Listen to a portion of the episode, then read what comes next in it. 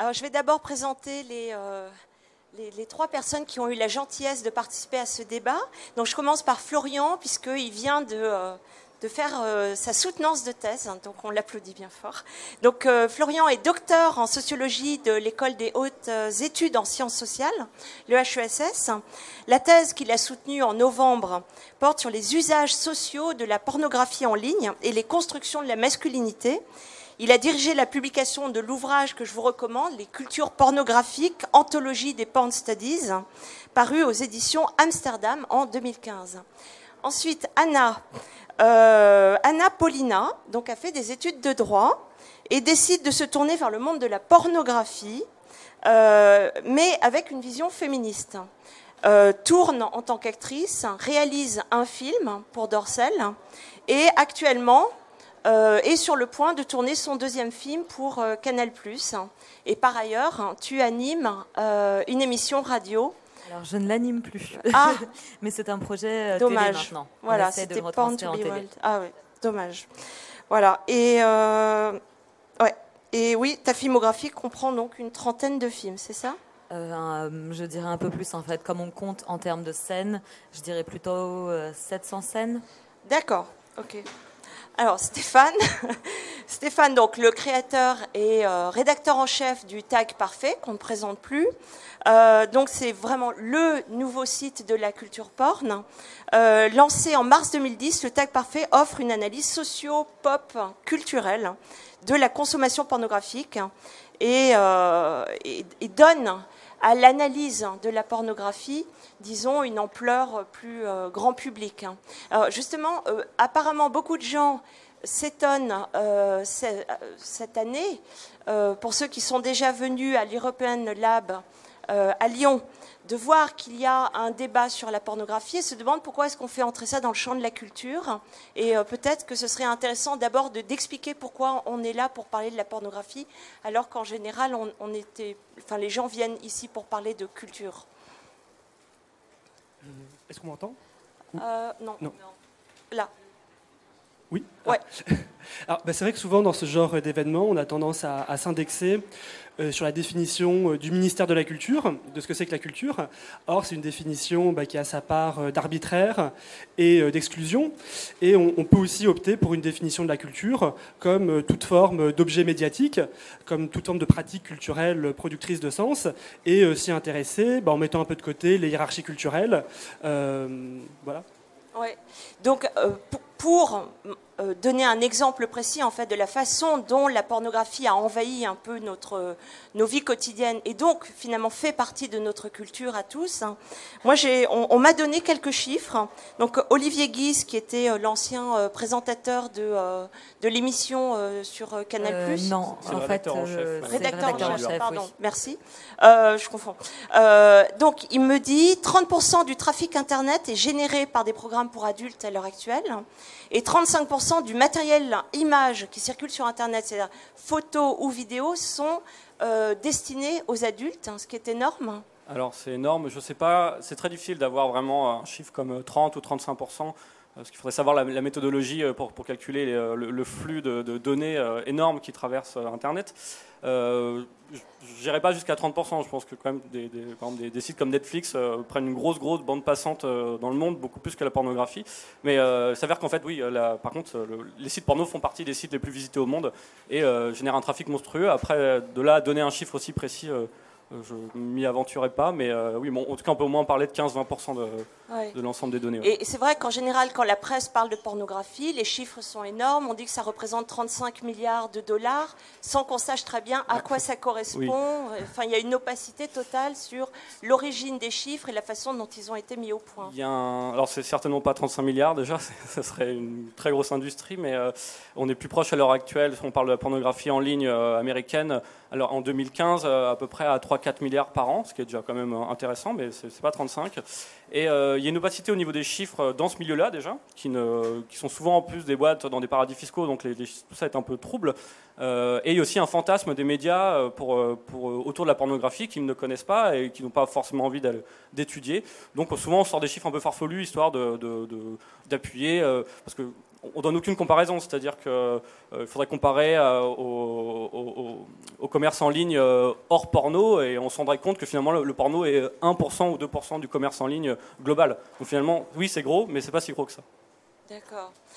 Donc, on parlait justement d'Internet, de la façon dont les chiffres se font à partir surtout d'une consommation Internet. Donc, j'aimerais bien savoir, depuis qu'Internet hein, s'est popularisé, quelles ont été les, conséquences hein, sur la pornographie, euh, à commencer par celle de la, consommation C'est en termes de, marché, de public, hein, quelles sont les conséquences? Euh, bah alors, euh, Internet ou les technologies numériques, elles s'inscrivent un peu dans un processus plus ancien de domestication de la pornographie.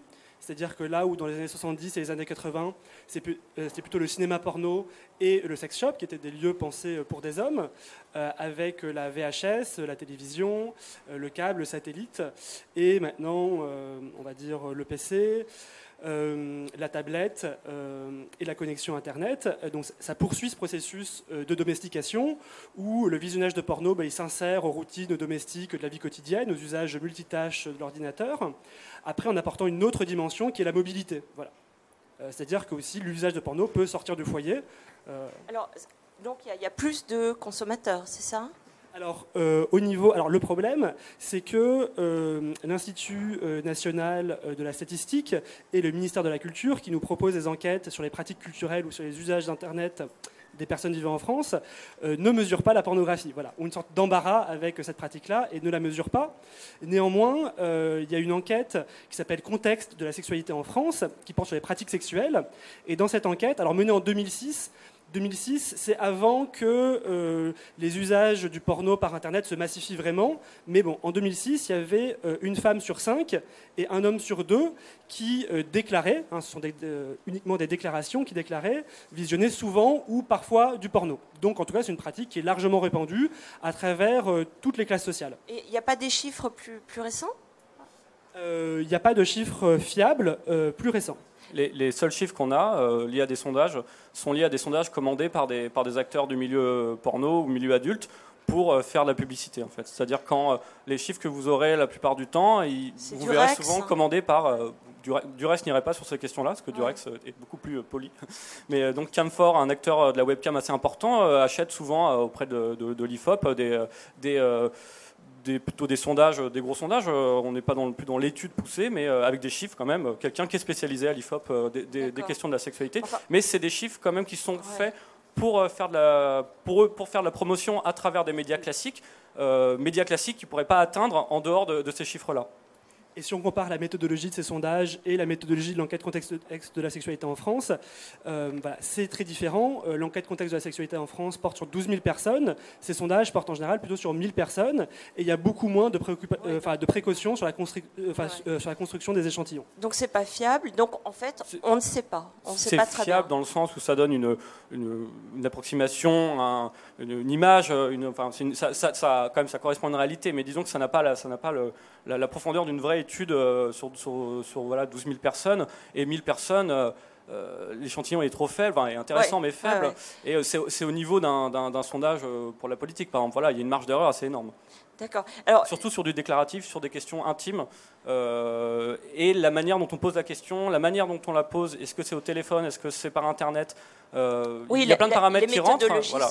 c'est pour ça qu'on ne peut pas donner vraiment de chiffres très, très, bien. très, exacts. Mais, mais bon, en dehors du fait que les chiffres ne sont pas là pour l'assurer, le, certifier de manière euh, euh, sociologiquement parlant euh, bonne, il est fort probable que le nombre de personnes qui regardent du porno à l'heure actuelle a, beaucoup augmenté. Et l'autre conséquence, il me semble, c'est l'accès plus facile aux images via le, piratage, la mise en ligne gratuite. Est-ce qu'on pourrait... Euh, ah, les, deux sont, entièrement liés. Donc la, nouvelle donne à l'heure actuelle, si tout à l'heure on disait le, le, marché est quand même probablement assez grand, même si effectivement encore une fois il y a un problème de chiffres. Mais si, donc, si des entrepreneurs veulent se lancer sur ce marché, il y a moyen de se faire de l'argent. Mais attention. Ça, c'est beaucoup plus compliqué que ça. Si c'était si simple que ça, moi, je serais millionnaire et puis euh, je serais pas. Oh, alors voilà, c'est là où ça devient intéressant c'est à quelles conditions est-il possible hein, de tirer euh, son épingle du jeu en tenant compte hein, de cette nouvelle donne euh, qui est liée à Internet Je en pense fait, qu'il et faut- qui est le- l'accès Il libre. faut du coup expliquer euh, ce qu'est la nouvelle donne. Et, Alors justement, il, y a, Qu'est-ce- il y a une année assez charnière euh, dans l'histoire de la pornographie en ligne. C'est euh, justement c'est l'année 2006 et c'est l'arrivée de ce qu'on appelle des tubes porno qui sont calqués en fait sur le sur euh, le- sur le modèle de YouTube. Donc c'est des, des- des sites d'hébergement de vidéos gratuits. euh, où les gens euh, partagent des vidéos. Donc les vidéos viennent soit de, de personnes, de particuliers, soit d'entreprises, enfin de- de- d'entreprises qui piratent massivement les vidéos ou leur propre vi- ou ils mettent à disposition leur propre vidéo pour euh, un niveau pour, faire de la promotion. Euh, en 2006, voilà, ce modèle arrive et euh, vraiment casse complètement l'industrie parce que on a pour la première fois dans l'histoire de, la- pornographie en ligne un accès quasiment illimité et gratuit à toutes les vidéos, pas non plus en HD mais dans une qualité de streaming suffisante. Donc très rapidement, les gens sont massés vers ça parce qu'on avait un accès gratuit et, surtout infini et euh, c'est- même enfin, terrifiant dans le bon sens. euh, on n'en voit jamais le bout. Du coup, ça, fait, ça a amené euh, très rapidement, voilà, les, les gens sont, sont dit à aller sur YouPorn, aller sur, euh, sur Xhamster, sur tous ces sites-là. en fait, là, tu es en train de parler d'un personnage. hein. Non, non, pas forcément, non. Non, c'est- parce que tu parles peut- pas de Fabien Tillman. non, Fabien Tillman est arrivé après. Enfin, sinon, on va rentrer dans les détails, mais euh, c'est une figure. Voilà, Bon, pour faire un- un- Fabien Tillman est une figure parce que c'est quelqu'un qui a levé beaucoup d'argent dans ce milieu-là et qui a, des- qui a mis vraiment en avant les tubes, qui était avant un business un peu caché, car euh, pas illégal, parce que c'est pas vrai, euh, c'est en tout cas à la frontière de la légalité. Euh, voilà, mais Fabien Tillman est un, entrepreneur qui, était, qui a déjà fait de l'argent dans ce milieu-là euh, et qui, est- voilà, qui a une carrière un peu éclair dans le milieu et pendant. On a parlé de lui parce qu'il a levé beaucoup d'argent dans un la, milieu où la on pas tendance d'argent. était déjà amorcée. Oui, oui, oui. Et Il lui n'a est pas devenu inventé un peu tubes, la star hein, voilà. de ce mouvement. Oui. Et j'ai- moi, j'aimerais bien savoir, parce qu'en en, général, on dit, voilà, lui, c'est le grand méchant. Euh, Il faut toujours des méchants. hein. voilà, il faut des méchants. Donc, c'est, il a saboté euh, l'industrie. Et c'est vrai que... pas personne n'a saboté, il n'y a pas une personne qui a saboté l'industrie. Il y a un mouvement qui s'est créé justement avec les tubes porno qui sont légales. Euh, il faut encore le rappeler. Il se base, c'est exactement le même le même droit que que YouTube ou Dailymotion. Et il y a des vidéos volées sur Dailymotion, qui est le fleuron de l'industrie française. Mais euh, il y a beaucoup de vidéos volées et des gens en font du business aussi sur Dailymotion et des médias français. Donc euh, voilà, il Alors, faut, remettre les choses dans le contexte. Et euh, Fabien Tillman a une figure, mais il n'y a pas de grand méchant. C'est-à-dire qu'il y a un changement de, il y a un changement de manière de consommer. acteur. Voilà, ce sont des nouveaux acteurs qui entrent dans Oui. le, le jeu économique.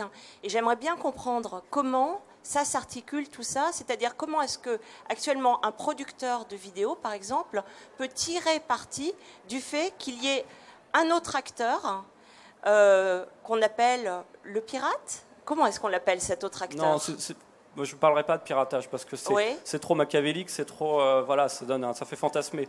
La réalité, c'est que ce sont d'autres acteurs qui font des choses plus ou moins légales, ok, euh, qui sont des distributeurs. Ce n'est plus des producteurs, c'est des distributeurs. Et le, le gros changement de, euh, dans, dans l'industrie depuis depuis depuis dix- maintenant 10 ans, c'est que la, la force n'est plus aux producteurs, elle, elle- elle appartient aux distributeurs qui font énormément d'argent sur le contenu de d'autres personnes.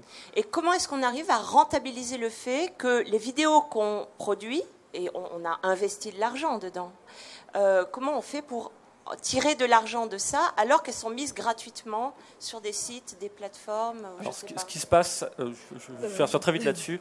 Euh, ça, c'est une réalité en 2006, 2007, 2008. À partir de 2009, 2010, euh, les, les tubes, donc les grands méchants, sont, euh, ont tendu une main aux producteurs pour, pour plusieurs raisons, parce qu'ils en avaient marre aussi de se faire taper dessus, et ont commencé à, à faire des deals euh, assez simples. Nous, on a un énorme trafic. Vous, le trafic dans Internet, c'est lié à l'argent, c'est lié à des futurs clients. Euh, mettez vos vidéos chez nous euh, à, titre promotionnel. Nous, on a un trafic tellement puissant qu'on va forcément vous en renvoyer et ça- ce trafic-là va convertir, euh, va convertir en clients. Donc les producteurs ont été obligés de s'associer avec hein, les personnes Oui, qui... euh, et le terme obligé, je pense que c'est vraiment un terme. C'est un peu ça, C'est un peu même, hein. mafieux sur les bords. C'est-à-dire que c'est comme quelqu'un euh, dans un système mafieux qui va dire voilà, si, vous, si tu veux monter cette affaire et tu veux pas qu'il y ait des problèmes, euh, ce serait bien que- qu'on te protège, que tu donnes un peu d'argent, qu'on te protège, que tu joues avec nous. Voilà. Alors au niveau oui, de Dorsel, par exemple, comment ça s'est passé? Parce que je suppose que euh, Dorsel a senti le vent du boulet passer. Alors, euh, Dorsel, ils sont extrêmement bons puisque c'est avant tout maintenant une boîte de médias. Ils ont dépassé, euh, je pense, le titre de producteur porno, puisqu'ils ont été les premiers, si je ne me trompe pas, à instaurer la VOD X, donc euh, la vision on demand, ce qui permet aux gens d'acheter légalement un film euh, comme ils le feraient pour du cinéma traditionnel. Euh, ils ont développé donc euh, aussi les grosses productions. Ils ont continué, même si aujourd'hui ils mettent beaucoup de temps à amortir. C'est-à-dire qu'il y a 20 ans, si je ne me trompe pas, un film était amorti généralement en deux à trois mois. Il y a 10 ans, un film était amorti en un an. Aujourd'hui, ça peut prendre deux ans, trois ans et quelquefois. Parce qu'il y a du contenu gratuit qui fait concurrence Qui fait concurrence, euh, qui quelquefois arrive à être, pardon, piraté. Mais malgré tout, ils ont réussi à créer un système, à fidéliser leur public, je pense, grâce à la VOD, grâce à la médiatisation, euh, grâce à la distribution de scènes aussi. Il est donc possible, euh, il y a toujours des fans de certaines actrices, même si c'est beaucoup moins courant aujourd'hui.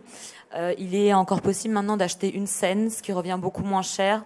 Ils ont des partenariats avec plusieurs pays. Ils ont développé une chaîne télé. Alors justement, j'ai vraiment l'impression que quand un producteur veut s'en tirer, il est obligé de diversifier au maximum son offre, d'une part.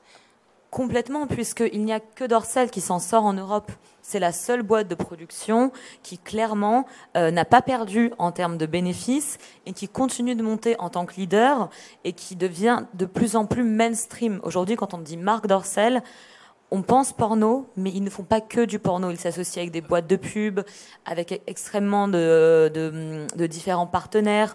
Donc, ils sont très, très ambitieux. Pour dire clairement les choses, euh, Dorsal ne pourrait ne pas produire de, porno et, très bien vivre. Exactement. Ce serait même encore plus rentable. C'est une vitrine. Donc là, on, assiste à une euh, diversification des, euh, des, produits et des pratiques et des usages. Il y, a un euh, changement, il y a un changement de, de, mode de consommation, il y a un changement énorme dans l'industrie, mais vraiment très rapide. Donc, donc il, y a, adaptation derrière. Marc Dorcel, eux, ils sont adaptés en se diversifiant, en allant à 360 degrés à peu près partout. D'autres producteurs vont proposer peut-être des produits un peu, différents. Euh, D'ailleurs, ce n'est pas un problème de dire produit, hein, parce qu'on est vraiment dans de la consommation derrière. Euh, ils, vont ailleurs. Après, la réalité des, tubes, donc l'arrivée de distributeurs comme ça, de, de, pornographie, surtout gratuite, ce qui est important, c'est plus important en fait pour moi que, le, que la provenance des vidéos. Parce que la réalité des la réalité d'un site comme Pornhub, qui est, un, qui est, un, énorme tube, qui est euh, le deuxième plus gros et euh, qui fait quand même beaucoup d'argent, c'est que la, plupart des vidéos ne sont pas volées. Donc il faut, il faut dire ce qui est. les, les, vidéos viennent des producteurs. Après, que les producteurs gagnent moins d'argent, c'est euh, c'est aussi un fait, mais le, contenu est de plus en plus légal. Donc, donc en fait, maintenant, si je comprends bien, la, production vidéo sert plus de teaser pour d'autres produits Non, c'est-à-dire que les producteurs se servent des tubes pour se faire connaître. Et pour après être sur un modèle encore classique d'abonnement sur un site internet, qui à mon avis, pour moi, va, est en train de mourir parce que la, demande n'est plus là. C'est-à-dire qu'on veut autre chose que juste être un. Il faut, se rendre compte d'un truc, c'est qu'un site comme, comme, comme Brazzers, par exemple, qui est un très, très gros producteur de contenu, ça coûte à peu près 30 dollars par mois. Un autre. L'abonnement. Hein. L'abonnement, 30 dollars par mois, illimité sur tout le site. Si on veut autre chose que du Brazzers, on est obligé, à ce moment-là, si on est, vraiment, on est vraiment dans la légalité, on est obligé d'aller chez, un concurrent et euh, lâcher encore 30 dollars par mois. On n'a pas un budget illimité euh, dans la consommation de porno. Les tubes ont répondu à ça en proposant tout gratuitement. C'est ça qu'il faut comprendre. Les producteurs, eux, s'écroulent. Il y a moins en moins de, producteurs. Ils sont vraiment. Euh, la conséquence assez directe, c'est que les, actrices et les acteurs sont moins bien payés. Il y a moins, il y a moins de gens dans le milieu. Mais euh, euh, je sais plus ce que je voulais en dire. Alors, ce n'est pas moins bien payé. Les conséquences sur le milieu du X sont absolument désastreuses. Après, effectivement, ça a permis de créer Internet, la webcam. Donc, effectivement, de rapporter de l'argent à, à, pas mal de filles. Ça a permis de créer tout un tas de choses farfelues comme des wish lists, à savoir se faire offrir des cadeaux, faire des pots communs. Donc ça a permis aux filles euh, de marchander euh, plusieurs choses, dont leur image, directement en passant par les réseaux sociaux et de proposer des shows privés, euh, ne serait-ce qu'en étant derrière l'ordinateur. C'est une chose. En revanche, pour les acteurs du terrain, à savoir les actrices, les hardeurs, les maquilleuses, euh, les réalisateurs, ça a complètement bousillé l'industrie. Les tarifs ont baissé, il y a de moins en moins de production. Les filles sont obligées de s'exporter. Euh, celles qui ne voulaient pas tourner euh, sans préservatif, eh bien, si elles ont envie de vivre de ce milieu-là, elles vont tourner à l'étranger sans préservatif. Donc, les conditions, en tout cas, l'actrice X, on, l'a tuée. Internet a tué la star ce que je voulais dire juste là-dessus, c'est que fait, les, tubes ont répondu à une demande et, c'est impossible de revenir en arrière. C'est-à-dire, c'est comme si on disait euh, maintenant on arrête. Euh, l'équivalent de Spotify ou Deezer dans la musique. Voilà. Oui, en fait, euh, moi j'ai un point de vue un peu différent là-dessus, euh, sans être exactement spécialiste des enjeux économiques, mais je pense que quand on diabolise Internet et le pirate, on s'empêche de regarder les mécanismes économiques en jeu. Et si, si dans certains secteurs de l'industrie porno les salaires baissent, euh, c'est pas de la faute euh, des pirates, c'est lié à euh, d'autres mécanismes d'exploitation, hein. exploitation au sens marxiste de, de captation de la valeur euh, issue du travail. Et donc si les acteurs et les actrices ou les autres travailleurs et travailleuses de l'industrie voient leurs revenus stagner ou baisser, je pense qu'il faut interroger où il va. il va pas dans la poche des pirates, il va plutôt dans la poche notamment de, de nouveaux groupes économiques qui proposent des services non plus tant de production d'images pornographiques, mais plutôt de diffusion d'images. Et c'est là, où se, c'est là où se passe l'accumulation du capital et l'exploitation euh, en ce moment, euh, je pense. Alors, ce qui me paraît justement euh, très révélateur, c'est le passage donc de l'actrice porno à la webcam girl, c'est ça?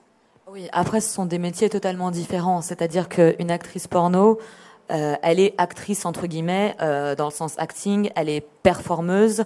Elle travaille avec une équipe. Euh, elle fournit un, contenu précis, à savoir ce qu'on lui demande. une webcam girl peut être peut être entre voilà pour exactement pour un public, pour un spectateur, un spectateur ou plusieurs qui va lui demander aussi bien de faire ceci ou cela et parfois même juste de parler. De discuter, tout à fait. Euh, certaines personnes euh, ont juste envie de parler. Et Stéphane connaît très bien le sujet puisqu'il a été webcam boy. Oui, hein, j'ai fait mon travail de journaliste jusqu'au bout. Voilà. Donc moi j'aimerais savoir si, si tu as parlé par exemple ah non, mais non, moi je suis, suis pas un mec qui parle beaucoup, donc non, non, pas forcément besoin de parler. Il y, a un système de chat euh, très très bien fait. Euh, euh, pour bondir sur ce que disait Anna, il faut vraiment faire distinction entre actrice porno ou acteur porno et webcam girl. Ce n'est pas du tout le même métier et c'est pas en face pour le spectateur la même attente. On n'est pas du tout dans pour le porno, on est vraiment dans un rapport très masturbatoire de consommation pour une finalité qui est souvent, qui est la, plupart du temps l'orgasme, soit pour un homme ou une femme dans la webcam, à mon sens, on est plus dans un système de, voyeurisme, d'excitation, de, teasing, qui n'a pas une finalité euh, de l'orgasme. En tout cas, moi, dans ma manière de consommer de, la webcam, c'est pas comme ça que je le vois. Et rien que dans en fait, ça, c'est le rapport de proximité, la familiarité avec la personne. C'est ça que les gens désirent maintenant. Lorsqu'on fait les consommateurs ont changé. Ah non, il n'y avait pas de souci, mais j'allais rebondir sur ça puisque j'ai fait de la webcam pendant deux ans. Et euh, effectivement, ce n'est pas du tout le même rapport. C'est-à-dire que euh, les, euh, les, fans ou les personnes qui viennent voir les filles, ils créent un vrai rapport de proximité, ils créent des liens presque amicaux. Donc on n'est pas du tout dans ce truc masturbatoire. Stéphane a entièrement raison. Il ne cherche pas forcément à se branler, pardonnez-moi de l'expression de vulgaire, mais c'est une réalité. Ah bon? Euh, devant... Non, il, il, cherche à parler, à voir, à être excité. Mais, je suppose que ça reste sexuel. Ça reste sexuel, mais ce qui est proposé, et on, on le remarque aussi, même en, tant que modèle, c'est que le, le, public ne veut pas forcément des choses, ne pas une surenchère finalement, de, de et au contraire, ils, veulent vraiment de les, les cam girls à l'heure actuelle, parce que c'est celles qui, qui drainent le plus de, personnes, d'argent, de, public, euh, font des choses très très très soft. C'est-à-dire qu'on leur demande vraiment, euh, moi, celles que je vois, que je ah. suis. Euh, Alors ça, ça dépend quand même. Ça dépend des filles. Il y a certaines filles qui sont spécialisées, par exemple, dans l'anal, dans la dilatation extrême. Mais disons que si je prends la masse, et, et, je parle là, à chaque fois, je vais m'exprimer là-dessus, ce sera vraiment sur la webcam qui est gratuite donc, qui est en public, c'est-à-dire en privé, c'est très très différent. On demande des choses beaucoup plus hardes en privé. Moi, je parle justement des filles en, public. Mais dans la majorité des, euh, si tu vas sur la première page de Camphor ou, Chaturbate, je pense à Camphor. Ouais. Je pense à une webcam girl en particulier. Mais, mais si tu prends l'ensemble, elles, elles font pas des, des choses, c'est beaucoup moins entre guillemets euh, extrême que, que le porno qu'on va toi te demander de faire dans, dans les pays de l'Est, par exemple. Oui, si tu parles de légal porno, effectivement. Aussi, euh, je pense qu'un euh, enjeu de la discussion, c'est pas forcément de se focaliser sur les camboys et les camgirls qui font euh, le plus d'audience, mais plus sur le travail du sexe, on va dire, plus ordinaire, et la manière dont bah, il y a des, travailleurs et travailleuses qui, qui se tournent vers, vers la cam pour, bah, pour avoir un revenu de subsistance. Et je pense que ce qui change pour eux et pour elles, c'est qu'ils sont dans un espace qui est avant tout présenté comme un espace ludique, où on est rémunéré par pourboire, et du coup, ça implique que le développement de nouveaux savoir-faire professionnels, en fait, et voir de nouvelles anxiétés, on va dire, liées au travail, parce que souvent on se rend compte qu'on est obligé de travailler très longtemps, euh, parce que ça rapporte en fait peu d'argent, sauf si on est vraiment dans les toutes premières pages. Et, euh, et, il y a aussi des nouveaux rapports de pouvoir entre euh, la plateforme et les travailleurs et les travailleuses de la plateforme, qui sont rarement considérés comme des travailleurs et travailleuses, qui sont souvent plutôt présentés comme des amateurs et des amatrices qui font ça pour le plaisir, et ce qui a tendance à masquer un peu les rapports de pouvoir économique réels qui existent sur ces plateformes. En fait, ce sont des salariés, c'est ça? Alors, pardonne-moi, mais en fait, c'est pas forcément en termes de, de, pourboire. Certains sites, et je parle de différents sites euh, de webcam, certains proposent des fixes, donc euh, des vrais CDI aux filles. tu peux donner des chiffres euh, Oui, je peux donner un exemple. Combien on peut gagner si on s'y met Une fille un peu connue en France sur une plateforme comme Camfort peut prendre 1800 euros pour 8 heures de cam par euh, mois. Voilà. Mais c'est un chiffre qui. 8 heures de cam par mois 8 heures par mois. 1800 euros pour 8 heures par mois. Ah, oui. C'est un exemple. Mais hein. est-ce que c'est mais est-ce que c'est un exemple représentatif du salaire moyen? Alors, il y a beaucoup de filles maintenant. Il y a Social Porn aussi qui marche quand même plutôt bien. Je je ne pense pas qu'il soit représentatif du, de, la, cam dans le monde en tout cas. Quand on pense à X-Cam, quand on pense à Social Porn, quand on pense aux États-Unis, euh, il y a quand même des salaires moyens. On propose régulièrement ça aux filles, même à des amatrices. Je, pense qu'on propose, euh, quand, si on t'a proposé, c'est parce que tu es actrice porno et que tu as un nom dont tu attires. Justement, euh, je ne parle pas de moi. Ah, d'accord. Enfin, je parle, là, je donnais mon salaire à une époque, mais euh, je parle d'autres filles aussi qui sont amatrices mm. et à qui on propose des vrais contrats parce qu'elles marchent, parce qu'elles fonctionnent. Toi, Stéphane, ta grille de.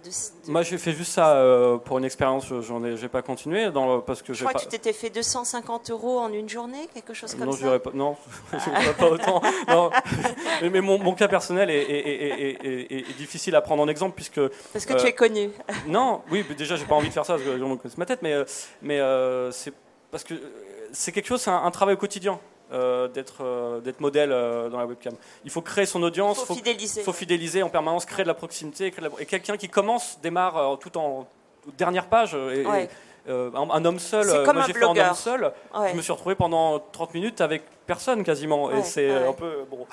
Alors justement, c'est ça qui me paraît très intéressant, c'est que euh, si, on, si on, on réfléchit à, à, la métamorphose que ça représente, hein, on est passé d'un système de stars un peu inaccessible finalement à un système de personnes qui ont développé un savoir-faire qui se développe sur la création d'un lien affectif, émotionnel de l'ordre de l'intime. Euh, et qui sont capables hein, et euh, qui ont la, le talent de euh, susciter chez le spectateur le désir de, devenir un familier et d'avoir une relation privilégiée avec telle fille ou tel garçon à qui on va demander une entrevue en, en privé. Et je trouve ça très intéressant, c'est-à-dire que euh, actuellement, donc d'une certaine manière, le porno est en train de devenir non plus une production, une fabrique de stars, mais une fabrique de, euh, de personnes euh, avec un don pour l'affect, hein, pour tout ce qui relève de, l'affect. Qu'est-ce que tu en penses? Bah, pense que c'est une dynamique euh, qu'amène euh, euh, Internet et les réseaux sociaux dans toute une série en fait de secteurs de production culturelle, parce que même même Beyoncé et Justin Bieber nous donnent accès à leur intimité domestique qui est très scénarisée par Instagram ou par ou par Twitter. Donc je pense que c'est enfin, un enjeu pour tous les secteurs de production culturelle.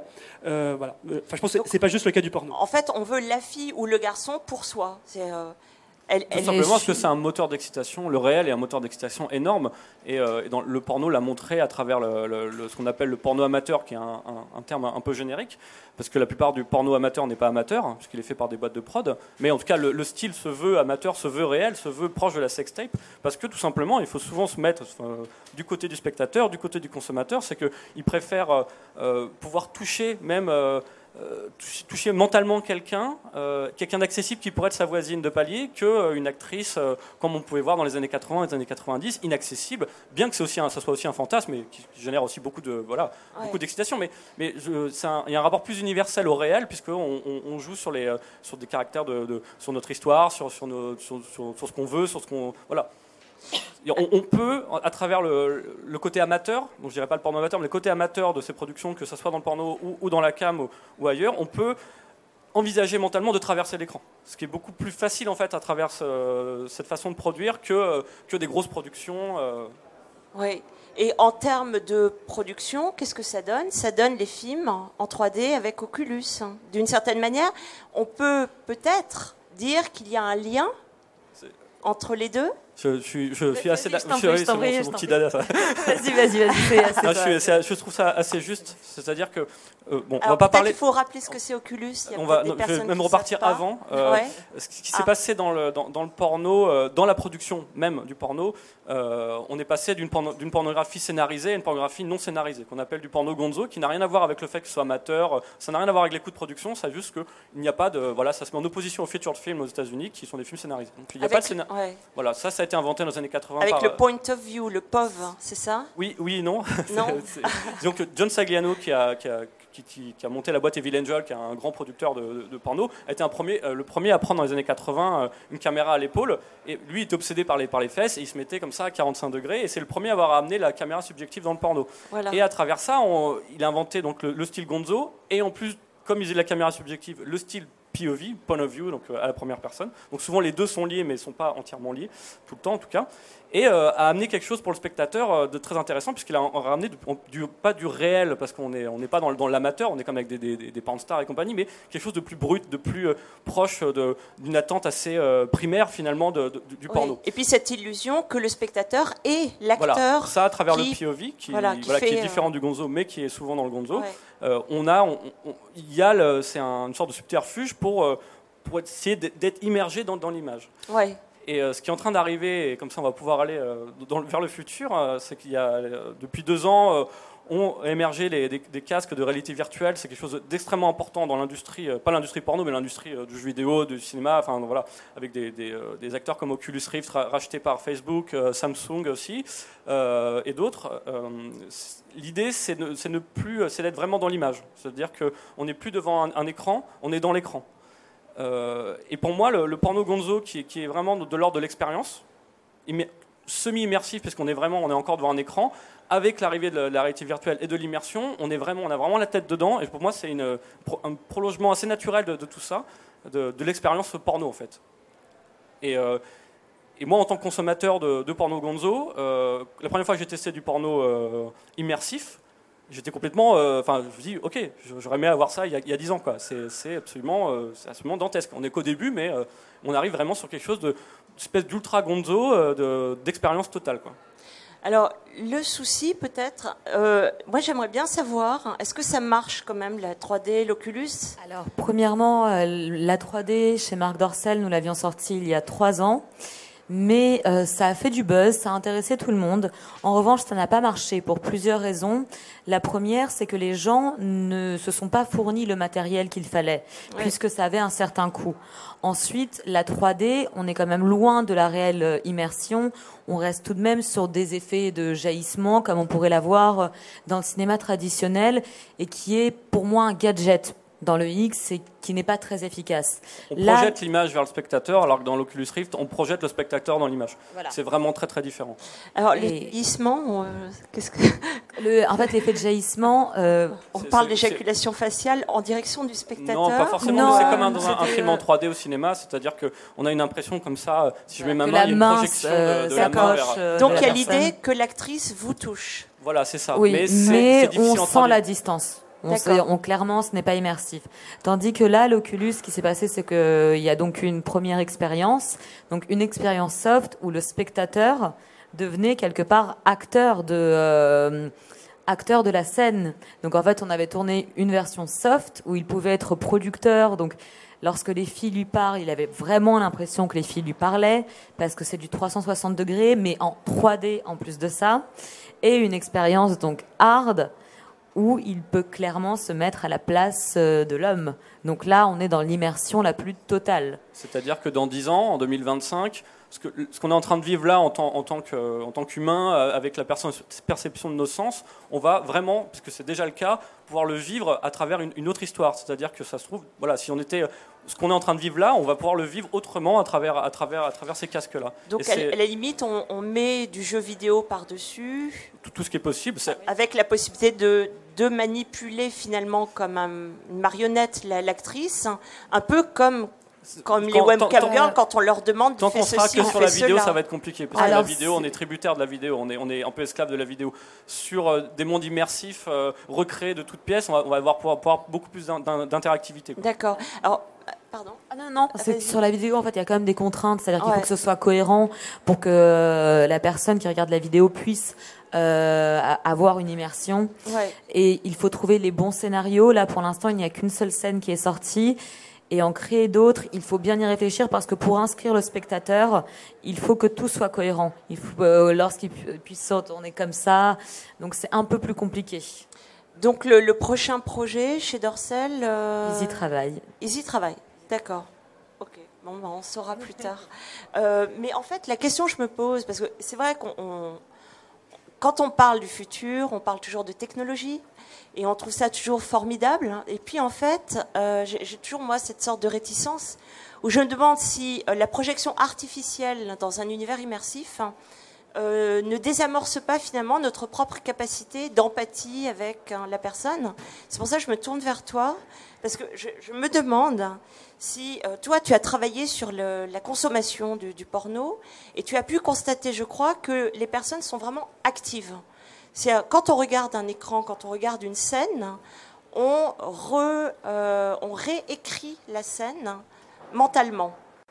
Est-ce que cette opération sera encore possible avec tout cet appareillage d'Oculus de 3D Qu'est-ce que tu en penses euh, Oui, oui bah effectivement, quand on, euh, quand on fait des enquêtes auprès des publics des médias, en fait, en sociologie, on a toujours tendance à partir du principe que recevoir un média, c'est pas être un réceptacle passif, mais c'est la construction de sens.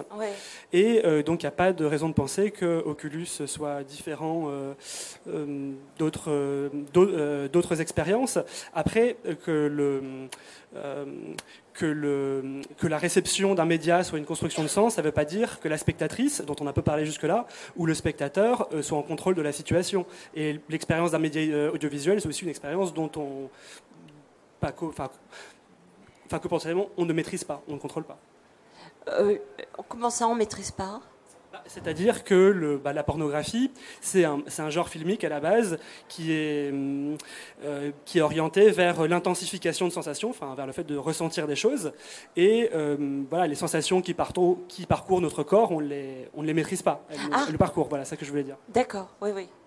Euh, la spectatrice, oui, on n'en a pas parlé. Mais en fait, je comptais un peu sur toi au départ, hein, quand on a parlé des, consommateurs, de l'évolution de la consommation. Je, pensais que tu allais en parler, en fait. Hein. Et euh, je me bah demandais si tu bah avais des, bah en fait, des données. Euh, ah oui, bah oui, bah, les, spectatrices représentent bien évidemment une part importante du public. Je pense un bon tiers, hein, voilà.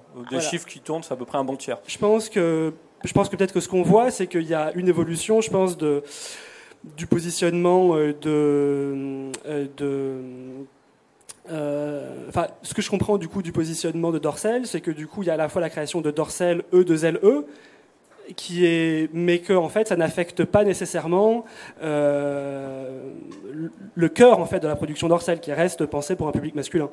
Alors tu as entièrement raison. Et lorsqu'on a présenté l'Oculus, euh, beaucoup de personnes, notamment des euh, jeunes femmes, m'ont posé la question en me disant mais je me retrouve donc euh, à la place d'un homme, mais pourquoi il n'y a pas de produit pour moi? Et je vais me permettre de citer justement le président de Dorsel, à savoir Grégory Dorsel, pour répondre à ta question. Comme ça, je ne dis pas trop de conneries. le problème, c'est que les femmes, il faut faire une distinction entre consommatrices euh, et cliente. Donc consommer quelque chose, ça veut dire le regarder. Client, ça veut dire payer. Et pour le moment, je pense que nous n'avons pas su, que ce soit Dorsel ou n'importe quelle boîte, offrir ou trouver le moyen de faire en sorte que les femmes deviennent clientes.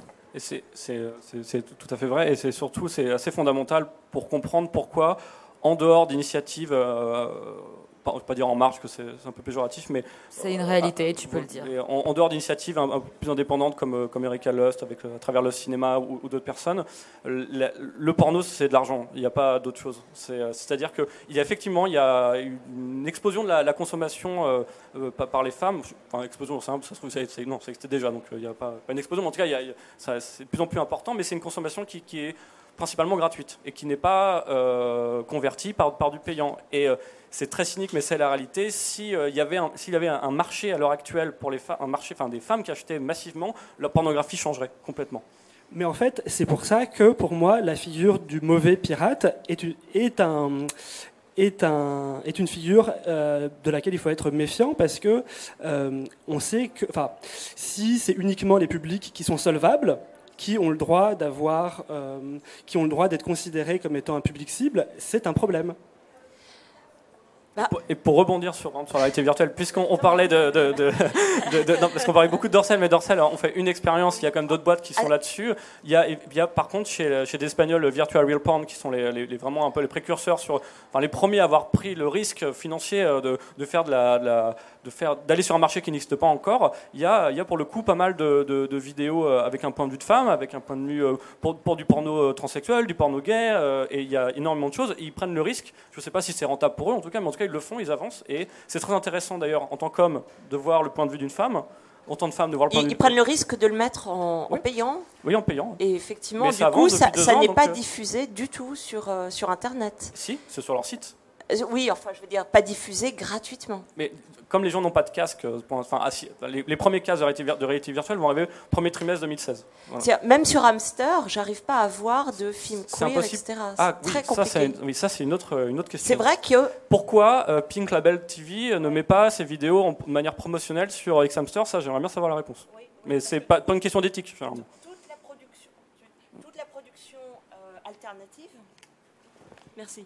Toute la production alternative hein, passe complètement à l'as hein, sur le plan de la, euh, de, la représentativité. Je, le regrette parce que quand on étudie, en tout cas c'est ce que je fais, toi ce que tu peux faire à travers hein, le, tube euh, Xtube et moi à travers Xhamster, je, me rends compte et, euh, c'est que les, consommateurs ne vont pas vers des choses très mainstream. Ils vont vers des choses qui les, qui les bousculent un peu, ils, ils cherchent des choses transgressives. Il y a, exemple, la consommation euh, gratuite de porno euh, transsexuel est énorme chez les hétérosexuels et elle, ne, se voit pas forcément dans les chiffres, dans, les studios qui produisent ce, contenu-là, mais elle, est très importante au niveau de la consommation. Et la réalité, c'est que les gens veulent voir beaucoup de choses différentes. Et je regrette quand même que, enfin, que des, Mais par éthique, je peux comprendre par éthique qu'on n'aille pas sur, euh, voir ces acteurs-là, que, des, que des, producteurs de contenu comme Pink Label n'aillent pas, pas, pour une question de visibilité sur, ces sites-là quitte à mettre un petit peu, euh, juste deux minutes, trois minutes, parce que d'autres le font. D'autres euh, d'autres indépendants le font et ça marche plutôt bien. Ouais, mais Florian, justement, c'est là où moi je, m'étonne en fait un tout petit peu de ta position parce que les, personnes qui sont queer, hein, qui sont militants, toute, toute cette frange-là de, réalisatrices féministes ou de productrices féministes hein, qui font des films euh, vraiment très marqués par le, la, volonté, en tout cas, de montrer un, un, des pratiques différentes hein, refusent de, euh, de, distribuer leur matériel hein, euh, gratuitement sur Internet hein, et de collaborer finalement à ce nouveau système avec les nouveaux acteurs. Euh, du coup, elles passent un peu à l'as, c'est-à-dire qu'elles ne sont plus visibles. comment comprendre ça? Alors,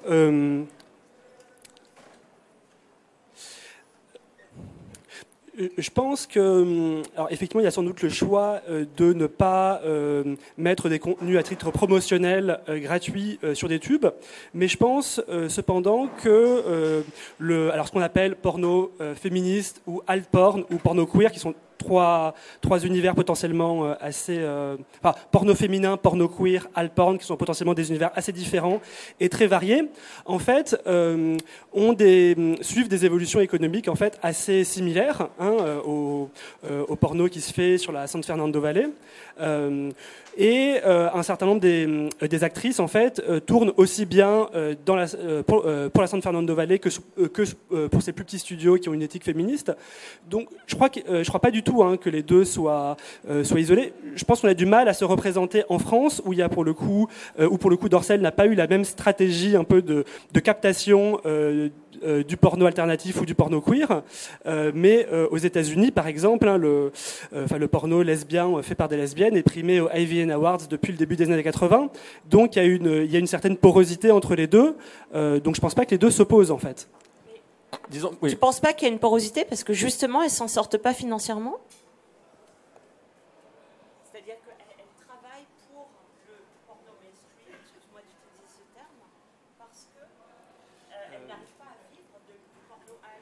Alors malheureusement, c'est euh, c'est pas une. Euh, alors j'ai pas d'informations précises. Peut-être ce qu'on peut peut-être distinguer, euh, c'est euh, ces différents modèles économiques. En fait, il y aura un porno queer, on va dire, d'inspiration euh, anticapitaliste, qui va par exemple donner une rémunération égale à tout le monde et dont les films seront uniquement distribués pour un public queer dans des festivals. Donc c'est uniquement militant, c'est-à-dire qu'il n'y a pas, il a pas de, de commercialisation.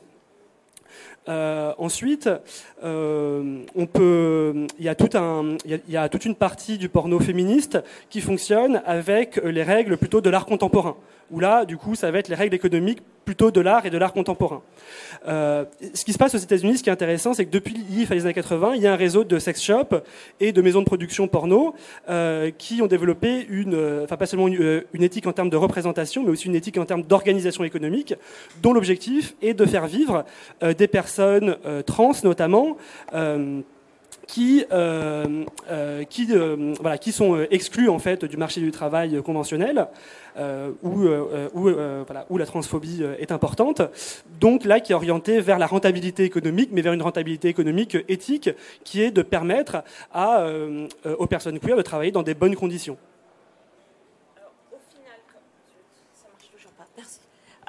donc au final, il y, y, a quand même ce problème de, euh, d'une part, des gens qui ne veulent pas payer, comme les femmes ou comme certains hommes que tu as identifiés, je crois, dans ton travail. Comme 95% des gens qui regardent du porno. Pour quelle raison? Tu sais ça, toi, je crois. Bah, en fait, alors, euh, voilà. Alors, moi, sur un principe général, je trouve que c'est important de ne pas dire qu'a priori c'est un problème que les gens ne payent pas. Voilà.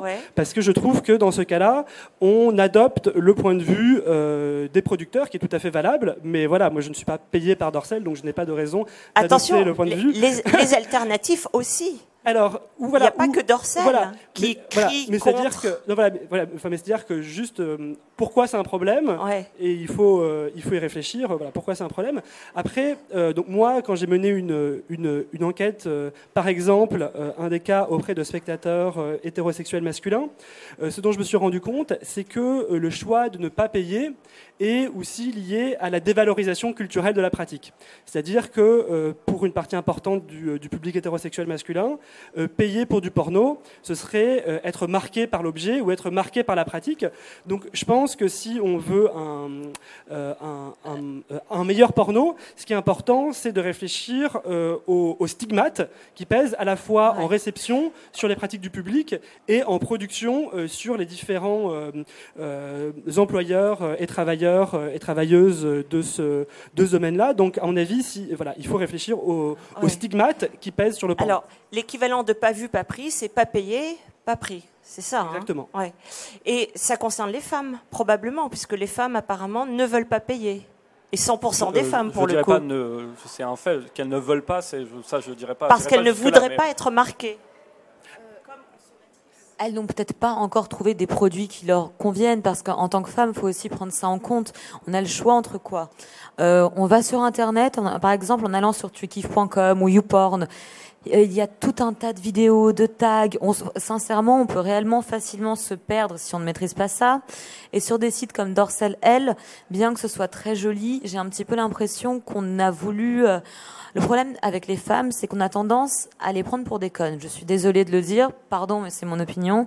Et on a souvent tendance à penser qu'elles veulent des choses jolies, scénarisées, euh, douces et érotiques. Ce n'est pas vrai. Les femmes sont comme les hommes elles peuvent être excitées par des pratiques extrêmes, mais il y a peut-être un moyen, et je, n'ai pas absolument pas la solution, de mettre ces produits-là en avant, mais d'une autre manière.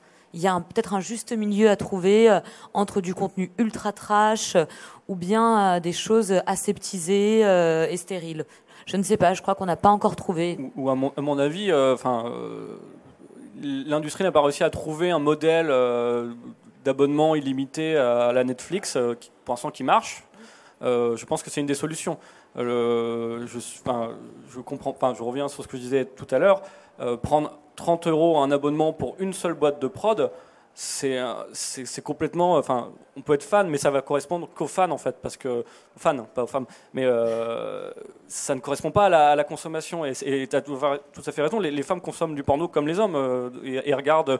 Moi, ce que j'ai pu constater au bout de 5 ans avec avec, avec mon site, euh, avoir, on a un tiers de lectrices, donc c'est quand même pas rien. Donc on est souvent en contact avec, on peut savoir qu'est-ce qu'elles aiment et tout ça il n'y a pas vraiment de différence avec les hommes. Et au contraire, ils sont dans les mêmes questions de perversion, de transgression, de rapport à l'image, d'être projeté dans l'image, de ne pas être projeté dans l'image. Toutes ces choses-là qu'il faut comprendre dans le porno pour comprendre pourquoi le porno nous excite.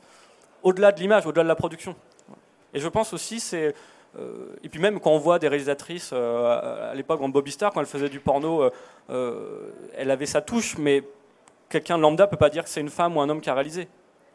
Parce qu'en fait, elle, son porno était, super, que ce soit une femme ou un homme. Enfin, il n'y a pas une touche féminine. en tout cas, ça se voyait pas tout de suite. Mais par contre, elle projetait ses propres fantasmes, ses propres envies, et ça se sentait, et ce qui faisait que le porno était génial. Quoi.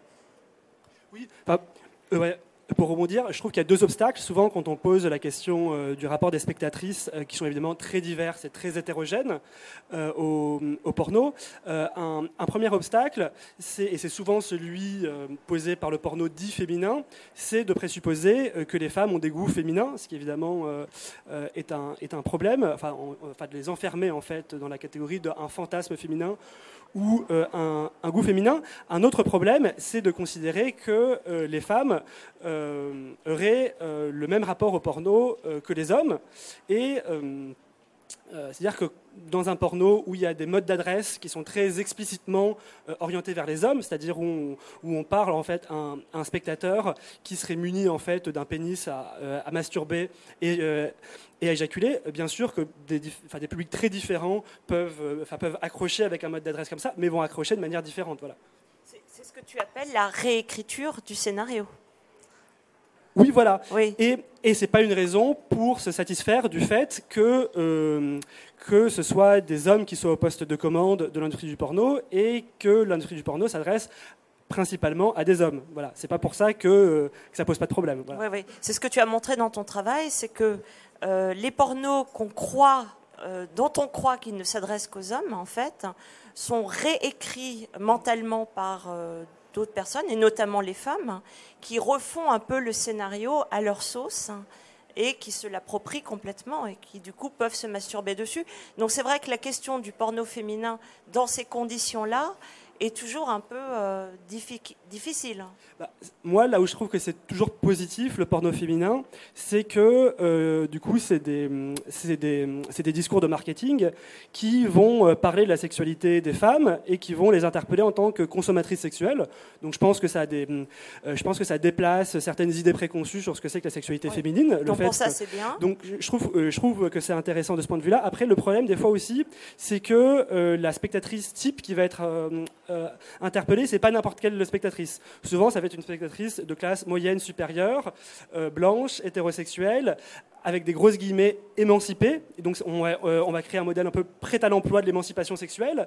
Et en fait, je pense que ce, modèle un peu de la, de la, spectatrice parfaite ou de la bonne spectatrice du porno féminin peut créer en fait de nouvelles normes qui peut générer de nouvelles formes d'exclusion. Voilà. Voilà, c'est-à-dire pour le dire en clair, les films qui s'adresseraient souvent le, plus souvent aux femmes, dont on a pensé qu'ils s'adresseraient euh, le mieux aux femmes de la façon la plus pertinente, souvent mettent en scène des relations amoureuses. Donc, d'une certaine manière, on enferme les femmes dans ce rôle éternel. Et là-dessus, je pense qu'il y a toute une archive de réflexion qui est très intéressante, qui est l'archive de réflexion du porno féministe, parce que euh, donc un peu la naissance du porno féministe, au début des années 80, c'est Candidat Royal qui écrit une charte avec tout ce qu'on va enlever du porno hétéro pour faire euh, du porno pour femmes. Et ce qui est intéressant, c'est qu'il y a plein de générations de réalisatrices féminines qui sont revenues sur cette euh, charte et qui ont dit, bah non, en fait, les jacques faciales, on peut réfléchir à comment filmer les jacques faciales d'un point de vue féministe, comment représenter des formes de soumission féminine enfin, d'un point de vue vue Donc l'histoire du porno féministe a des pistes de réponse là-dessus. Alors, pour les, pistes de, de recherche en termes de production, comment tu vois les tendances par exemple pour le, le porno féminin ou est-ce que le porno féminin va disparaître parce que justement on le remet actuellement en bah question alors, Moi, euh, moi un peu mon, interrogation, euh, on va dire ma curiosité en tant que spectateur, ce serait de voir comment les, les rôles masculins euh, vont évoluer et est-ce que alors je pense qu'il y a toujours plusieurs mainstreams hein, en fonction de en fonction des endroits où on va sur internet, on trouvera des mainstreams différents, mais donc dans ces différents mainstreams enfin peut-être Dorsel étant un de ces mainstreams, du coup, comment vont évoluer les rôles masculins, par exemple Est-ce qu'on va s'orienter vers quelque chose où on va érotiser un peu plus que le pénis euh, Est-ce qu'on va intégrer finalement euh, le contact érotique entre hommes? Est-ce qu'on va intégrer euh, l'érotisme anal? Voilà, donc de voir comment. Et aussi une autre question importante, je pense, et notamment dans le porno français, c'est est-ce qu'on va avoir des pornstars non blanches, arabes et noires Et est-ce qu'il va y avoir des espaces de représentation pour les acteurs et les actrices non blanches en dehors de stéréotypes qui les cantonnent à des rôles très très prédéfinis, par exemple en France de la beurette? Est-ce que les actrices arabes vont pouvoir faire carrière en dehors de ce stéréotype enfermant alors, euh, premièrement, merci beaucoup parce que tu as surligné deux points qui, moi, m'ont toujours choqué et qui semblent tout à fait normales, même dans des boîtes de production comme Dorsel, Colmax, Private, etc. Premièrement, les rapports lesbiens, lorsqu'une actrice X fait du porno, il est évident qu'elle fait des scènes lesbiennes. Je n'ai jamais entendu une fille, et je pense qu'il y a très peu de cas, dire non, je ne fais pas de lesbien. En revanche, les hommes, c'est euh, surréaliste. L'un des seuls acteurs qui s'appelle Titoff, euh, qui a fait euh, également du bi, a été extrêmement critiqué pour ça et l'est encore. Donc, premièrement, moi, en tant que, que femme, en tant qu'être humain, ça me gêne énormément d'un point de vue éthique. Ensuite, euh, effectivement, ne serait-ce qu'en montrant l'Oculus, l'autre chose qu'on remarque tout de suite, est-ce qu'il y a une personne de couleur? Je ne sais pas quel est le bon terme pour le dire. la beurette, on la cantonne au rôle de Beurette, et il n'y a pas d'actrice métisse ou noire quasiment en Europe, alors qu'il y en a aux États-Unis. Et ça me pose problème, et je me pose la question est-ce que ça vient moi-même hein, de des producteurs Est-ce que ça vient des clients de ceux qui payent ou est-ce que ça vient d'un manque de prise de risque où il faudrait justement mettre des actrices noires en avant en premier rôle et euh, effectivement aussi avoir des scènes bi entre mecs, car en tant que femme, j'ai envie de le voir, et beaucoup de femmes aussi ont envie de le voir, et il y a plein de stigmatisations dans le porno que l'on se crée nous-mêmes. Donc merci beaucoup. Je... Je pense que la réponse est dans les trois, euh, les, trois trucs que tu as dit. Mais bon, euh, vu, le, vu la production française et le, la morosité de la production française, enfin, on va, on va pas dans le bon sens là. Et, euh, ça va pas continuer. Enfin, ça va être de pire en pire à mon sens. En tout cas, dans une production, euh, dire classique, mainstream, euh, voilà, comme on, comme on peut le voir. et puis même moi, en tant que spectateur, j'ai pas envie de me satisfaire d'un homme qui est juste à une bite en fait. J'ai envie de, me projeter. c'est pour ça que je regarde beaucoup de POV parce que comme ça, je vois pas je vois pas, je, suis, je viens à la bite, donc tant mieux. J'ai pas à subir les espèces. Euh, stigmatisation aussi euh, d'hommes voilà, qui sont juste là pour, euh, pour bourriner. Et moi, je me retrouve pas là-dedans. C'est pour ça que je, ne regarde pas ce genre de porno parce que ça ne m'excite pas. Je suis entièrement d'accord avec toi. Les hommes deviennent des objets, c'est ce qu'on oublie de dire. On parle toujours de femme-objet dans le X. Mais c'est un homme-objet qui n'est pas, qui n'est pas sexualisé. Non, il n'est pas sexualisé, il n'est pas érotisé, il est une bite, tout simplement. Alors, attention, tu disais, ça va, ça va aller de mal en pis. Pourquoi?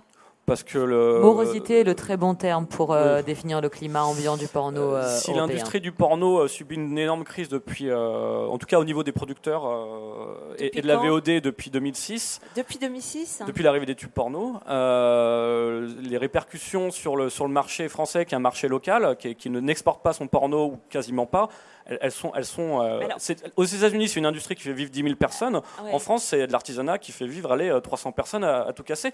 Et euh, même, et, euh, tu peux, une actrice française qui, fait vraiment une scène en dehors d'un Gonzo perdu avec un producteur que personne ne connaît, creepy, si elle arrive à faire deux scènes en France dans, la, dans le mois, c'est. Alors qu'aux États-Unis, la réalité, c'est encore 5-6 scènes par semaine. Si à l'heure actuelle, il y a encore quand même, et je reconnais, faut reconnaître ça à Dorsel, ils produisent 24 films, donc ils ont par an, ce qui est énorme, donc ils ont augmenter la production de films. Il y a encore Blue Avec des niveaux différents. Hein Comment avec Euh, des non, non, là je parle des grosses prods où il y a quand même euh, 24 productions. Donc au lieu de réduire, de, ils étaient à 18, ils sont passés à 24. Il y a Blue One à côté de ça.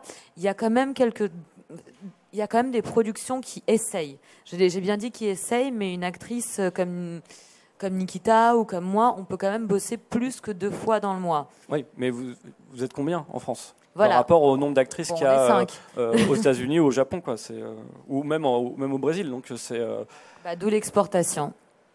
et comme est- comme on est sur un marché local qui s'exporte pas avec une crise du donc du, du secteur qui, qui est également là en France, sauf pour euh, peut-être Jackie Michel ou avec d'autres conditions. euh, il y a quasiment plus enfin, il y a quasiment plus de producteurs en France. Alors, juste une question, parce que Et à mon avis, il n'y en aura, n'y peut-être plus. Moi, je, pars du principe qu'on va peut-être faire table rase de tout et on va repartir sur de nouvelles bases un peu plus intéressantes à ce moment-là, vu qu'il y aura plus, de- il y aura plus les gens étranges qui travaillent, qui naviguent dans, dans le milieu euh, de l'adulte français. Tout à fait. Alors, attends, Stéphane, tu es en train de dire que euh, si les producteurs, disons, traditionnels disparaissent, on a peut-être l'espoir de voir apparaître euh, une nouvelle reconfiguration À- du à marché À dans son sens, entier, oui, de ce que qui serait porteuse d'espérance pour, pour la les, France, pour moi, oui. oui. les personnes Ouais. qui attendent des productions un peu plus diversifiées, qui répondent plus à leurs attentes. Il y a un mouvement qui se crée, euh, qui se crée en ce moment, de, qui, qui a vraiment été amorcé par les camgirls et les camboys euh, dans le modèle euh, gratuit, donc dans le modèle public.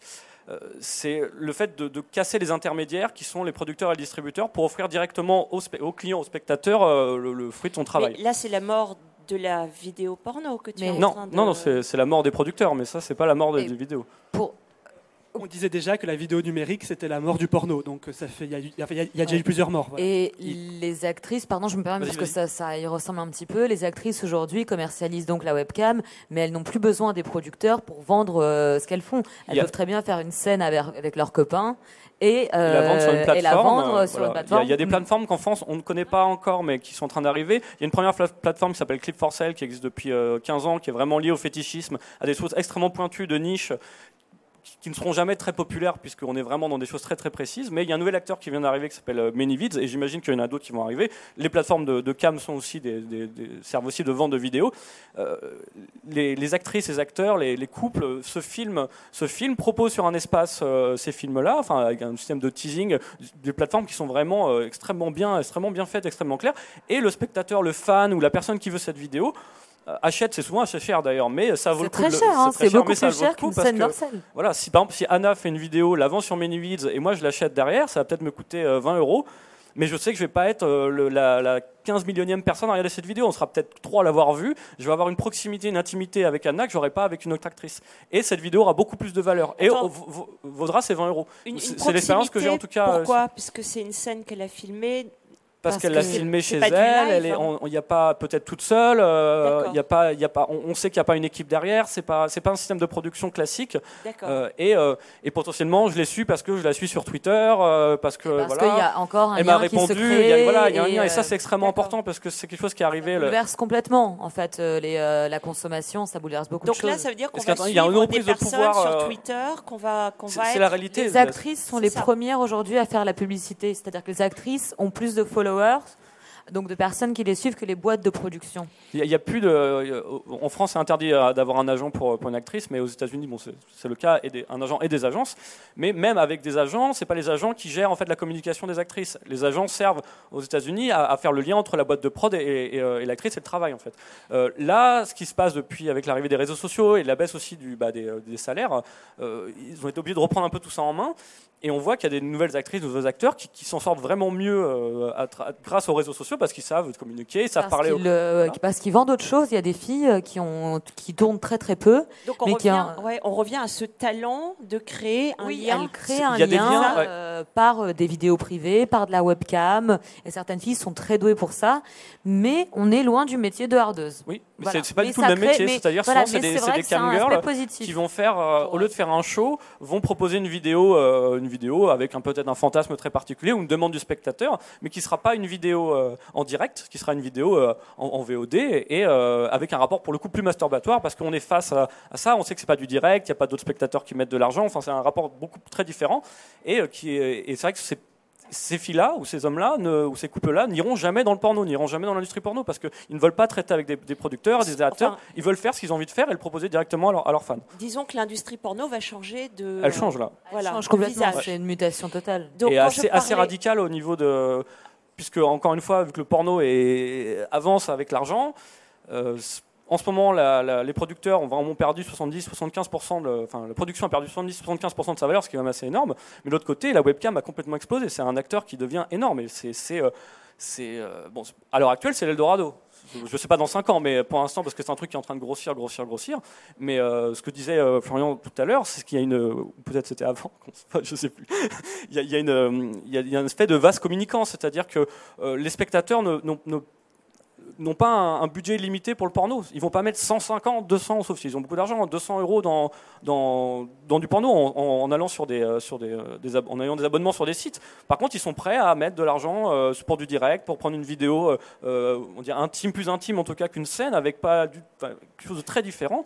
Et moi, je trouve, en tant que spectateur, je trouve ça très bien. ça redonne du goût à la vidéo. moi, ça fait peut-être pas 20 ans, mais ouais, peut-être un jour, bientôt 20 ans, je regarde du porno, et, euh, et j'en suis pas lassé. Quand je vais sur Manyville, j'achète une vidéo, je fais l'acte d'acheter une vidéo, donc ça me coûte cher, et j'ai pas forcément l'argent pour le faire. Quand je reçois les vidéos, elle est à moi, elle m'appartient, j'ai l'impression que c'est la fille l'a fait pour moi, quoi. Et ça marche très très bien. Donc en fait, quand je parlais de mort du porno, évidemment, je faisais allusion à la mort du film, hein. c'est-à-dire de, le film déjà est mort. La vidéo scénarisée, etc., avec des dialogues. Euh. Ça, c'est déjà mort depuis euh, depuis 10 ans, ça euh, mais euh, si on s'intéresse à l'histoire du porno depuis le début du XXe siècle, si on prend cette échelle large de, de plus de 100 ans, en fait, on se rend compte que le film scénarisé, en fait, c'est 20 ans. En fait, c'est plutôt une parenthèse dans l'histoire du porno, le film scénarisé. Et donc, je pense qu'il y a, il y a une certaine cinéphilie porno hein, qui, a une sorte de, fétichisme de la, pellicule et qui, va, et qui va estimer que le vrai porno, c'était celui qu'on a eu entre les années 70 et les années 90. Mais euh, pourquoi estimer que c'est ça le vrai porno et que ce qui Enfin, ce qu'il y a eu avant et ce qu'il y aura après, euh, c'est pas du vrai porno, il n'y a aucune raison. Et, d'ailleurs, c'est souvent une réflexion de réalisateurs qui, pour la plupart, sont, c'est des gens qui n'auraient pas, pas, pu faire une carrière dans le cinéma traditionnel et en fait ne projettent pas leur. Euh, ne, sont pas des spectateurs de leur film, parce que la réalité d'une consommation d'un film scénarisé, c'est que les gens avancent jusqu'à la scène, se masturbent sur la scène, et euh, ils vont peut-être garder quelques, quelques bribes de scénario pour contextualiser la scène, parce que c'est important, parce que le, gonzo pur et dur, où euh, là, je serais sur un canapé, une actrice arrive et on fait l'amour, enfin moi je trouve ça euh, aucun, aucun intérêt. Mais ils vont, en tout cas, moi, moi j'avais cette consommation-là quand il y avait des films surtout scénarisés à, à travers Canal+, mais je ne regardais pas le film pendant une heure et demie. Oui. Impossible, mais Très peu de gens faisaient ça. Bien sûr, oui, oui, oui. c'est la succession de scènes. Il faut qu'il y en ait 10 environ. Enfin, je crois que c'est de toute manière. Euh, il faut euh, cinq scènes. En fait, euh, ce que tu dis, c'est assez intéressant parce qu'effectivement, moi qui suis une puriste, enfin, je suis pour le gonzo, en revanche, c'est ce que je préfère. mais c'est vrai que effectivement, on a tendance à croire que le porno, c'était ce qu'il y avait, ce qui était à l'époque projeté au cinéma, ce qu'on a eu ensuite en VHS, puis en DVD. Mais effectivement, à quel moment on peut décider que c'est du porno, puisque la définition du porno, pour moi, c'est la visée masturbatoire, c'est l'excitation du désir et euh, c'est du sexe explicite. Donc c'est vrai qu'à partir de ce moment-là, à quel moment peut-on dire que le porno, euh, c'était celui d'avant? Euh, Pardon Oui, euh, sur, cette, euh, sur, cette, euh, sur cette nouvelle industrie du porno un peu qui émerge avec les cams, je crois qu'aussi on va, on va avoir besoin de, de nouvelles formes de, réflexion critique sur le porno, parce que des sites comme Xtube ou Camfor prennent assez largement en compte en fait les critiques qui étaient jusque-là adressées, on va dire, aux acteurs économiques traditionnels du porno, c'est-à-dire, entre autres, en termes de standardisation euh, des représentations ou d'une répartition un peu rigide des rôles, où il y avait d'un côté les actrices et de l'autre côté les producteurs. Là, il y a toute une rhétorique de l'empowerment pour les actrices, où, les actrices euh, bah, seraient à la fois euh, performeuses et tiendraient la caméra avec leur webcam, où elles contrôleraient entièrement leur image sans intermédiaire des studios.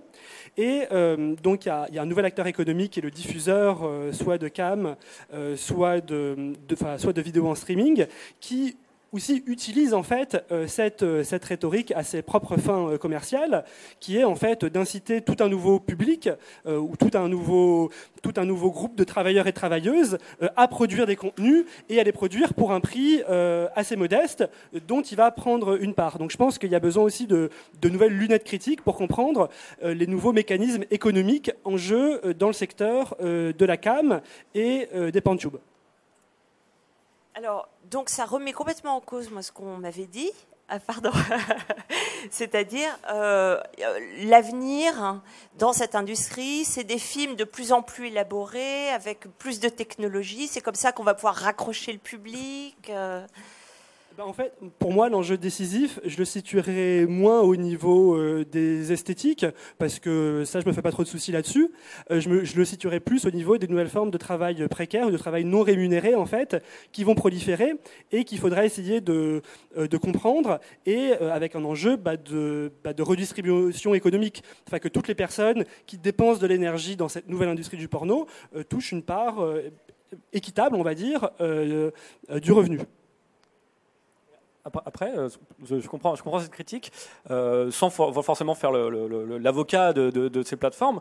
Euh, la redistribution, la commission en fait que, ces gens prennent, que ça soit sur de la cam ou sur, sur euh, ManyVids, enfin donc sur une plateforme de vente de, vidéos, la commission est de 50% en général, ce qui paraît énorme, mais après ils ont aussi des coûts. Bon, bref, c'est pas c'est pas 50% de marge en tout cas, mais ça reste quand même 20-30% de marge, c'est quand même assez énorme. Euh, là, si on estime que la, webcam euh, a rapporté l'année dernière 1 milliard de dollars en un an, c'est quand même pour moi 500 millions qui sont partis dans la poche de, modèles ce qui n'est pas possible dans le porno. dans, dans, le porno, c'était beaucoup plus pyramidal. Les personnes qui faisaient vraiment de l'argent, c'était les producteurs. C'était pas les actrices ou les acteurs, sauf les stars. Donc, je trouve que la redistribution est peut-être un petit peu plus juste qu'avant. Après, elle, a aussi ses travers. Mais euh, et, euh, voilà. Je peux juste poser une question. En fait, euh, je, suis ignorante. Je ne sais pas quelle est la différence entre streaming et webcam. Est-ce que juste c'est foncièrement les deux puisque le streaming c'est le fait d'envoyer de, une vidéo en, temps réel. Donc les, les, deux sont la même chose. D'accord. le mot streaming apparemment est plus à la mode maintenant, non? C'est-à-dire que maintenant, on, a tendance, enfin, dans l'Internet, euh, on a tendance à ne plus euh, supporter le, poids des, images et de l'avoir en direct. C'est-à-dire que ce sont des serveurs qui prennent, le, qui prennent la charge de, la vidéo et, et on n'héberge rien en fait. C'est ça la différence. La seule différence avec le l'inverse du streaming, c'est le fait d'héberger une vidéo. D'accord. Alors, si je résume, euh, donc on est en train d'assister à, la mort, en tout cas, d'un certain type de, euh, de production et de, de, voir émerger. Je dirais pas un type, une manière de le faire. Une manière de faire. Euh, et de, voir émerger un, type d'industrie pornographique hein, qui est beaucoup plus diffus dans la population. Ou qui du coup donne peut-être plus de chance aux, aux pratiques qu'on dit soi-disant marginales d'être représentées, et du coup au, consommateur de rencontrer les, pratiques que lui-même aimerait voir.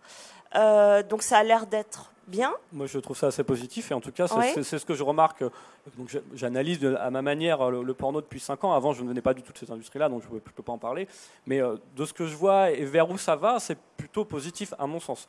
Voilà. C'est-à-dire que c'est une crise, une crise importante qui est, euh, je ne vais pas dire bénéfique, parce que les gens qui subissent la crise auraient préféré euh, rester euh, sur, le modèle d'avant. Mais disons qu'encore une fois, ma place de spectateur, je suis plutôt content de ce qui se passe. C'est-à-dire qu'il y a une meilleure représentation, il y a le fait de pouvoir acheter des vidéos voilà, avec des fantasmes où je peux demander à une personne de faire ci, faire ça. Ça va me coûter peut-être plus cher, mais ça va pas me coûter non plus énormément c'est en tout cas c'est beaucoup plus riche que j'ai l'impression d'être plus acteur en fait en tant, en tant, que spectateur de ma consommation que subir en fait le porno de canal euh, le premier samedi du mois ou ce genre de choses. Vous allez dans un sex shop dans les années 80, aller un peu euh, ça en tremblant, prendre la vidéo, faire gaffe que personne me, me grille dans la rue et voilà, il y a une, je trouve qu'il y a une plus de liberté en tout cas à ce niveau-là, de mon point de vue. Et puis tu viens de dire quelque chose qui m'intéresse, c'est on est acteur. Donc en fait, tout le monde va devenir acteur d'un porno euh, qui va. Dire acteur de sa consommation. je, pas acteur. Non, je ne pense pas que les gens vont diffuser euh, plus qu'avant. C'est euh, tout le monde n'est pas prêt à, montrer son intimité au monde entier. C'est vraiment quelque chose. C'est une démarche qui est, assez particulière parce que le, regard de la société est très très fort là-dessus. Oui, mais je, faisais en fait un jeu de mots sur l'idée qu'on on a plus envie finalement de se prendre pour l'acteur du film euh, en voyant la, la, femme ou l'homme en face de soi, à qui on, avec qui on interagit directement, on va plus en plus vers une expérience, sans passer par l'intermédiaire. sexuelle à travers la, pornographie, que ce soit pour la réalité virtuelle et euh, une, une, autre manière d'appréhender l'image porno à travers la, vidéo custom, qui s'apparente plus à de la vidéo euh, privée, bien que la personne qu'on ne connaisse, pas la personne. Il y, a, une nouvelle fétichisation de, du contenu qu'on avait à l'époque de la VHS, parce que quand j'étais au lycée, on avait la VHS et on, c'était la nôtre. Internet a amené un truc où il y a tout, on a tout est au même niveau, et là on est en train de retrouver euh, justement ce côté un peu graal, euh, un peu euh, qui a de la saveur à mon goût. Alors, je crois que maintenant ça va être au public de poser des questions.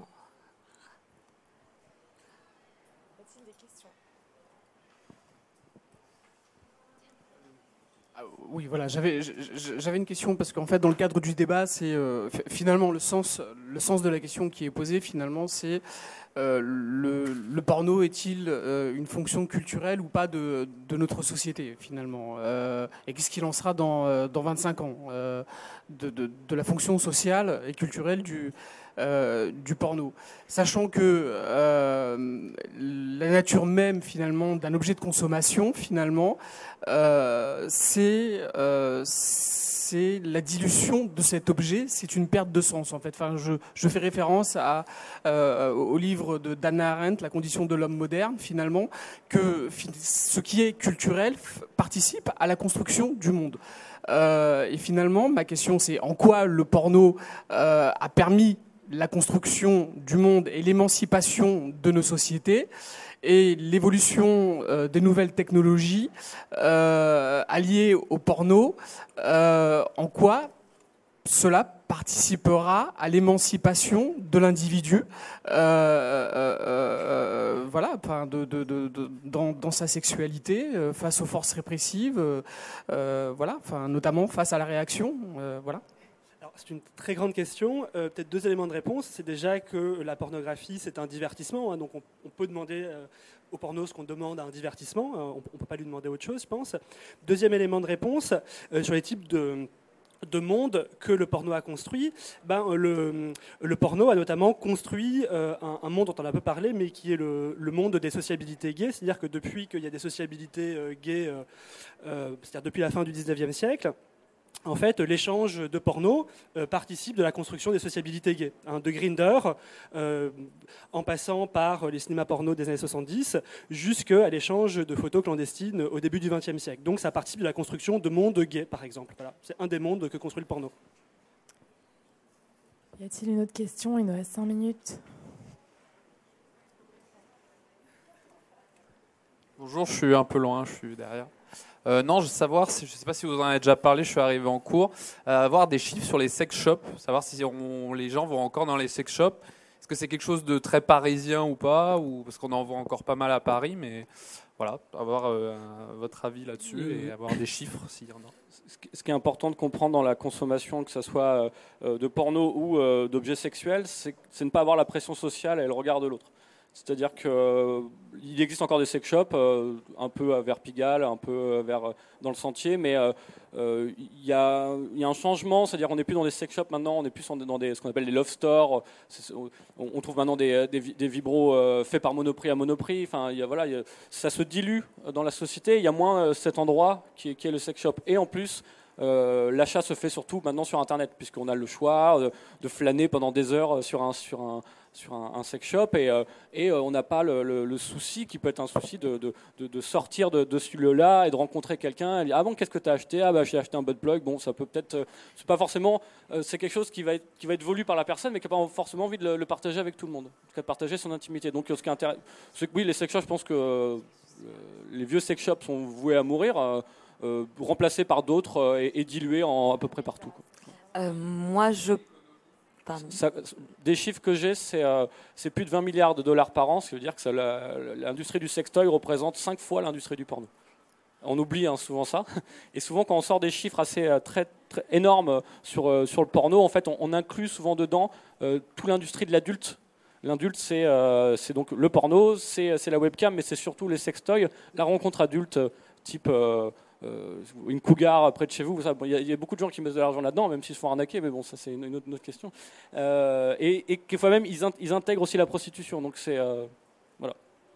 Mais moi, je suis pas spécialement d'accord au niveau des sex shops parce que je pense que malgré tout, euh, à force de parler de plaisir féminin depuis ces 15 dernières années à peu près, euh, il y a eu cette démarche de couple. Il y a des, euh, des boutiques qui ont été installées donc en province